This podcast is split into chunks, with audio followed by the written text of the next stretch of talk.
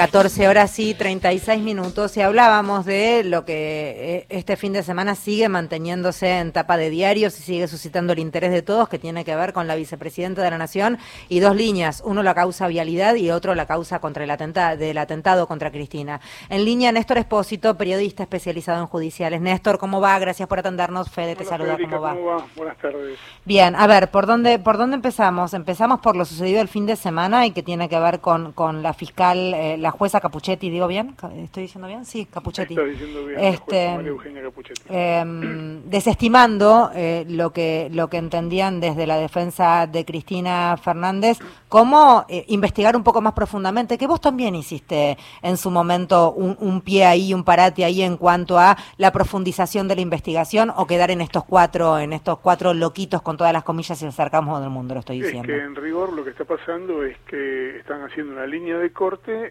los autores materiales, probablemente haya alguna detención más en, días sucesivos mm, por encubrimiento o, por algún grado de participación eh, primaria o secundaria, por haber hecho inteligencia o por haber estado en el lugar, pero no parece escalar más allá de eso a la autoría intelectual, que es lo que el otro día decía la vicepresidenta durante su alegato.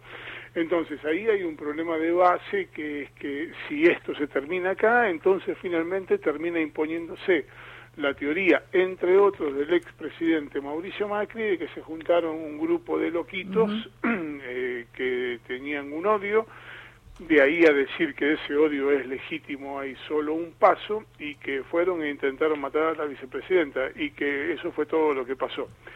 El, la línea de investigación respecto de un vínculo entre Revolución Federal y este grupo de agresores no está cerrada, pero el hecho de que ante una denuncia que había llegado al juez Marcelo Martínez de Giorgi y que el juez se la había enviado a Capuchetti sosteniendo que podía haber un grado de vinculación, el hecho de que la jueza diga por ahora no hay un vínculo entre esto y esto otro significa que en el expediente salvo las, conversaciones de WhatsApp, no hay mucho más.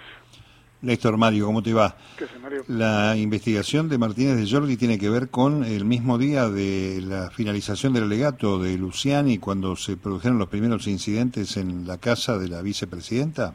Sí, en realidad es una secuencia, eh, porque ahí hay una denuncia respecto de las actividades de, la organización este, Revolución Federal y eso en rigor comenzó antes de lo que ocurrió el día de Luciani. Hubo una manifestación en el mes de agosto frente a la Casa de Gobierno. Claro, las antorchas. Exactamente. Había habido algunas este, actividades previas a ese discurso de Luciani. Y los golpes de, al auto de masa el día de su asunción, ¿no? En la puerta. Tal cual. Esos golpes, el tema de la colocación de la horca durante una manifestación en Plaza de Mayo, una serie de episodios que jalonaban un camino hacia eh, algo que luego nos enteramos cuando ocurrió que iba a desembocar en un intento de homicidio de la vicepresidenta. Bueno, eh, la sensación es que una cosa va de la mano de la otra y si no es causa-consecuencia, por lo menos es un impulso a que ese discurso de odio motive, esto lo decía Cristina el otro día en, en su alegato, motive que alguien piense que está habilitado para hacer cualquier cosa y vaya y la intente hacer, que fue lo que terminó ocurriendo finalmente. Bueno, ahí está planteada la historia y ahí está la línea de corte. Hay además, este Néstor, este, uno o dos integrantes de Revolución Federal que eh, accedieron al piso de arriba de la casa de la vicepresidenta, a la famosa vecina. Fue invitado un par de personas que son de Revolución Federal, corregime si no es así, que fueron a visitar el departamento de Jimena de Tesanos Pinto. Sí, es, es así, y, pero lo que la jueza dice es que el hecho de que hayan dos integrantes de este grupo, poner el nombre que quieras, Revolución Federal, este, desclasados, este, la agrupación este, los queremos a todos muertos, poner el nombre que sea, pero que los tipos que manifiestan este, este odio y este deseo de ver eh, anulada a la principal figura política de los últimos 20 años en la Argentina. Eh, la jueza entiende que no está probado que eso tenga que ver con el intento de magnicidio, que es lo que investiga su causa.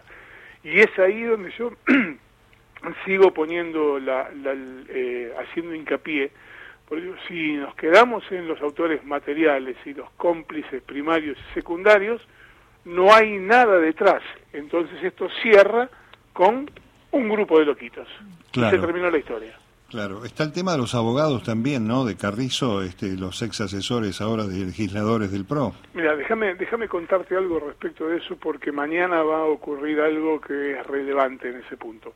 Mañana el, abogado de mm, Carrizo, de Gabriel Carrizo, va a asistir a una audiencia en la que se va a hablar de mm, eh, la escarcelación de Carrizo. En esa escarcelación, en ese pedido de escarcelación que con altísimo grado de probabilidad va a ser rechazado, lo que va a presentar es un, un chat en el que Carrizo habla en los días posteriores al atentado con Brenda Uliarte. Y en, de ese diálogo, Carrizo surge como un potencial encubridor, pero no como alguien que hubiera estado previamente organizando el ataque. Entonces, establecida esa línea de corte, si vos lo sacás a Carrizo como jefe reconocido del emprendimiento comercial de los copitos, si le quitas el rol de eslabón del ideólogo del ataque, ¿sabés qué te queda en el expediente? Dos loquitos. Claro. Sí, es, es, es muy preocupante también porque tal como lo estás diciendo vos, Néstor, eh, lo que habilita eso, ¿se entiende? Lo que de aquí en más puede llegar a, hacer como total no pasa nada, o no pasa tanto como debiera pasar.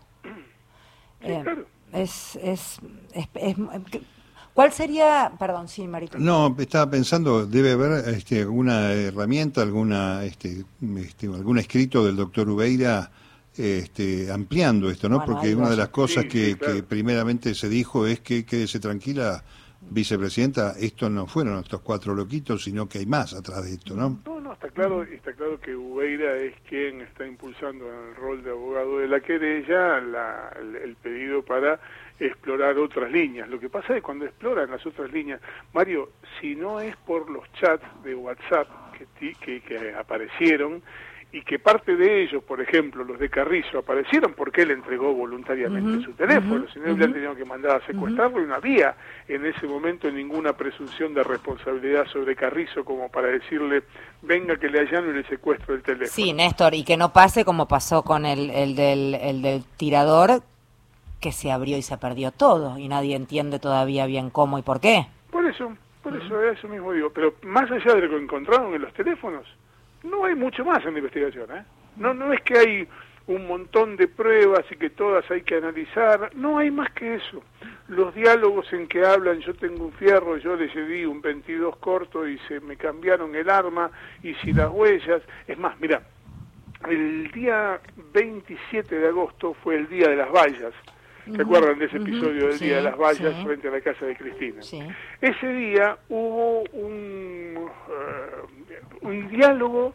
Ese día Cristina habló a la medianoche después de una jornada muy tensa, le pidió a la gente que se fuera a descansar, bajó un poco los ánimos de una jornada que había sido muy complicada, con enfrentamientos, con represión policial. Esa noche eh, teóricamente hubo un primer intento de matar a Cristina, que fracasó y de eso se desprende de los diálogos entre Brenda Uliarte y, mm, y Gabriel Carrizo.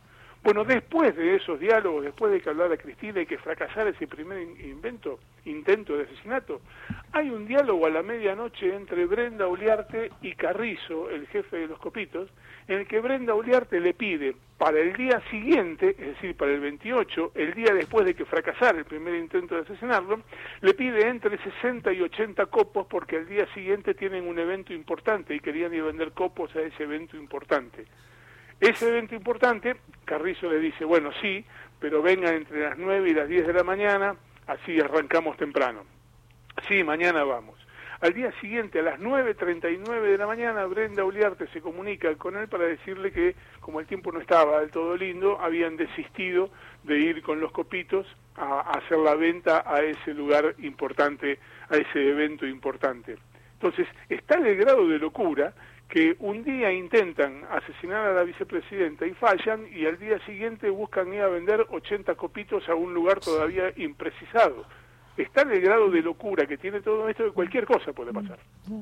Sí, y, y, al negar también que hay un origen y que tenemos que frenar todos y que nada, no puedo evitar el mirar lo que sucedió en Rusia, por lo menos que nos despertábamos con la noticia de Rusia y al menos 13 muertos por un tirador en una escuela todo lleno de simbología nazi, lleno de esvásticas, eh, un delirio el video. Digo, el entender también que los orígenes del odio también tienen que ser revisados y cómo se habla y lo que se dice, eh, e, es mucho más grave de lo que están tratando de dejar eh, aquí. Lo que queda como resultante es muy grave, es que no es tan grave nada. Y una peligrosa tendencia en la región y en el mundo. no hay que perder de vista que hoy, en este momento, Lula está haciendo campaña en Brasil con un chaleco antibalas. ¿Y con cuántos muertos ya? Y que además este, ayer ganó la ultraderecha en Italia. En Italia. Y que contagia mucho más fácilmente, porque a mí también lo que me impacta es, no es solo que alguien sea un loco nazi, es que mucha gente siga ese loco nazi. Em, y también desde ahí la justicia debe dar el ejemplo y debe, debe eh, eh, dirimir que no es lo mismo todo y que no da igual todo, porque eso también es, una, eh, es educación, sin lugar a dudas. Sí, yo me, permito como reflexión respecto de eso, que si yo quiero combatir determinada ideología, no puedo profesarla. Entonces, si la justicia va a tener que ser un dique de contención para esas ideologías de extrema derecha, pues sus propios integrantes deberían despojarse de ese tipo de pensamiento. Eh, te pido una línea para vialidad. ¿Qué novedades hay de hoy, Néstor?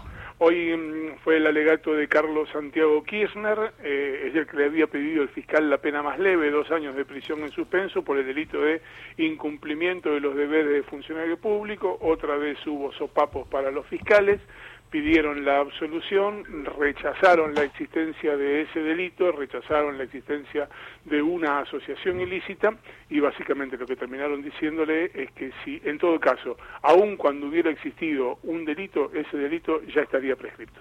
Gracias, que tengas una buena jornada. Gracias igualmente. Eh, Néstor Espósito es quien estaba hablando, periodista especializado en judiciales.